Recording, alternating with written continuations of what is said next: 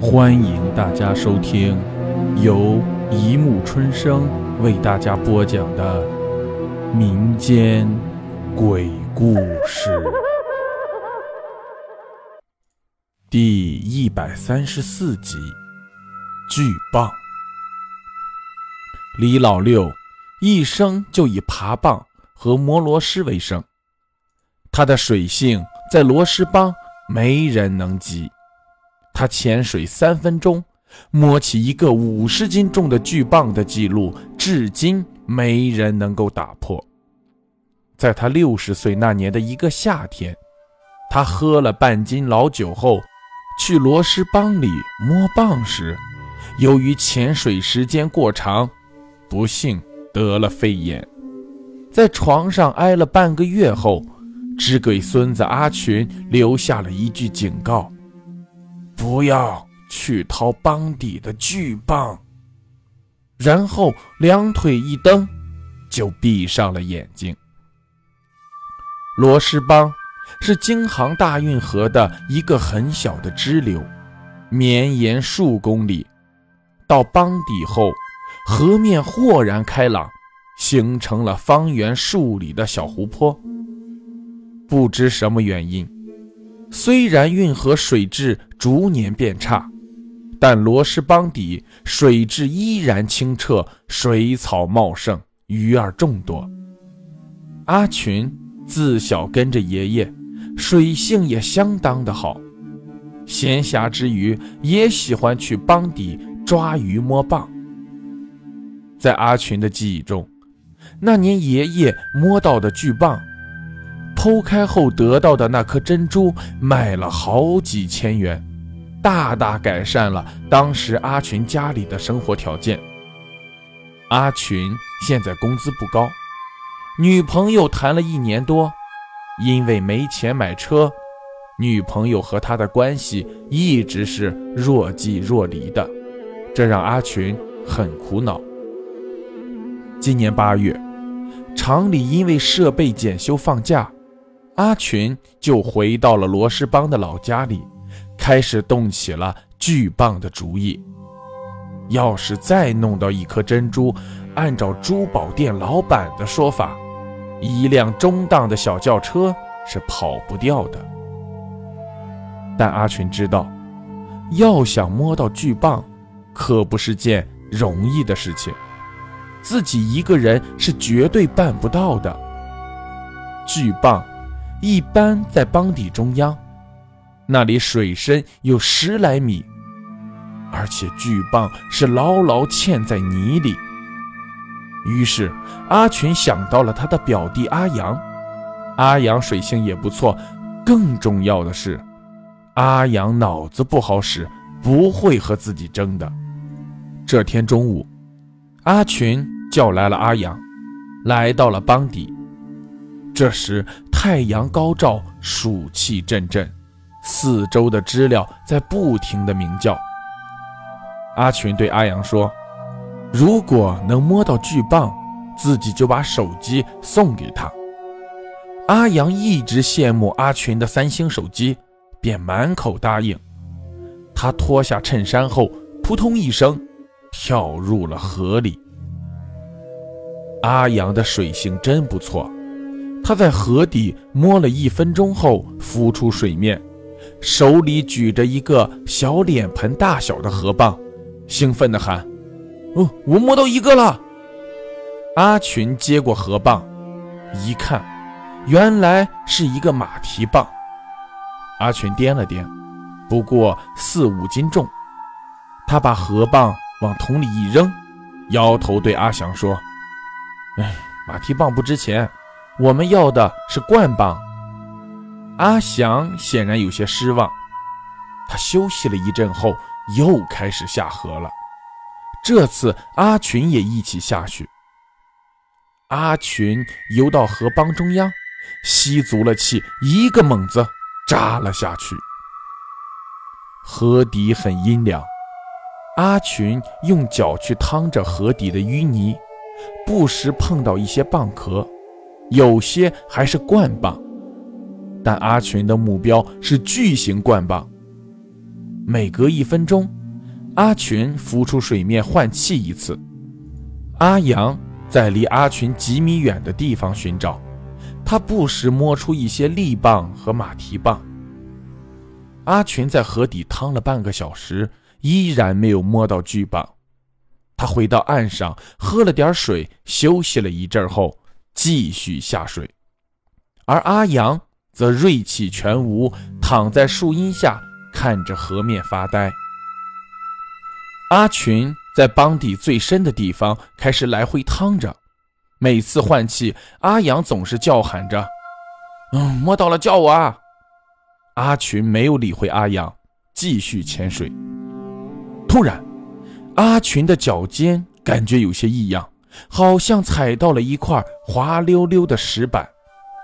阿群换了口气，继续用脚底探着。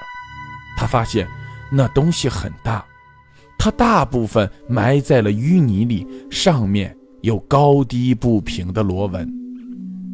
难道是巨冠棒？阿群内心一阵狂喜，浮出水面，开始喊叫：“阿阳，快来，你来探一下！”阿阳一个猛子潜入了阿群指定的河底。嗯，是巨蚌。阿阳浮出后对阿群说：“我碰到了科奇亚。”于是两个人同时下去，将周边的淤泥清理开后。阿群不由狂喜不已，果然是巨蚌，一只超级大的冠蚌。阿群粗略地摸了一下，巨蚌大约四十公分宽，将近一米来长，外壳长着一道道凸起的年轮线，触摸之下滑润瓷实。最让阿群欣喜的是。冠蚌独有的背鳍狭长尖锐，足有筷子一般长。也不知这家伙活了多少年了，估计里面不止一颗珍珠。阿群的心不由狂跳起来。但巨蚌不好挖，阿群和阿阳两个人来回十几次，那巨蚌似乎生根了一般，根本动不了。看看天色不早。阿群只好招呼阿阳一起回家，并且嘱咐了阿阳一阵，避免走漏消息。回家后，阿群苦思冥想，却找不到把巨蚌挖出来的办法。晚上，阿阳手里拿着塑料皮管来找阿群：“你你这是？”阿群问。“巨蚌挖不出来，主要是在水下待的时间太短。”我们现在去，晚上蚌都会爬出泥地的，这样好捉一些。喏，皮管我拿来了，用来吸气用的。阿群对阿阳不仅刮目相看，他打量着阿阳，觉得和往常有些不一样。两人又来到帮底，别看白天这里是个避暑的好地方，但一到夜里却是很幽暗。分工以后，阿群掏出了海绵泡沫，将皮管插在泡沫上，两个人含着皮管潜下水去。阿祥拿着铁锹，阿群去探挖掘的方位。没多久，巨蚌的边上挖开了一个坑，露出了巨蚌硕大的脊梁。两个人兴奋无比，浮到水面。阿群到岸上去喝水，而阿阳则继续潜水去挖。阿群喝着茶水，盘算着巨蚌里面的珍珠有多大。喝着喝着，阿群又抽了一支烟。这时，阿群发现阿阳有十几分钟没有上来了。借着暗弱的月光，阿群惊慌地发现。不断有水泡翻滚出水面，不好！阿群暗叫一声，扎入河底。在巨棒的边上，阿群摸到了阿阳的身体，但阿阳显然没有了知觉，身体来回飘动。巨棒不知为何已将阿阳的右腿牢牢夹住。更为人不解的是，阿阳口里的皮管也不知何时被切断了。阿群用力去拔阿阳的身体，但纹丝不动。十几分钟后，阿群在痛苦中放弃了努力，他带着不安和惊恐奔跑回家。阿群并没有告知阿阳的家人，而是盘算起来如何将阿阳的死讯掩盖过去。过不了多久，巨蚌必然会松开蚌壳，那时的尸身将会浮出水面，这是阿群最不愿看见的。阿群决定先杀死巨蚌。阿群带着一大包食盐，立马又回到了帮底。他用铁锤在蚌壳上敲了一个碗口大小的洞，将食盐连同塑料袋子全部倒了进去。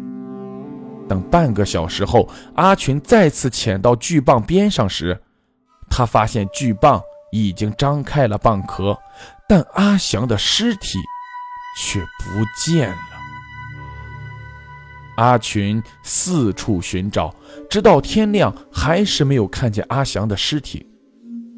阿群心有不甘，不管怎样，把珍珠拿到再说。这么大的灌蚌，珍珠肯定也不会小的。当阿群最后一次潜入水下时，他惊惧地发现巨棒居然不见了，只留下了一道深深的大坑。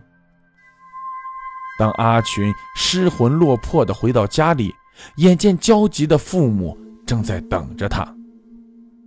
你深更半夜出去做什么呀？母亲埋怨道。你可能还不知道吧？你表弟阿阳几个月前就是在那里淹死的。父亲冷冷地说。你你你说阿阳几个月前就死了？可可我怎么不知道啊？阿群拉住父亲，急切地问。我们也是上个星期知道的。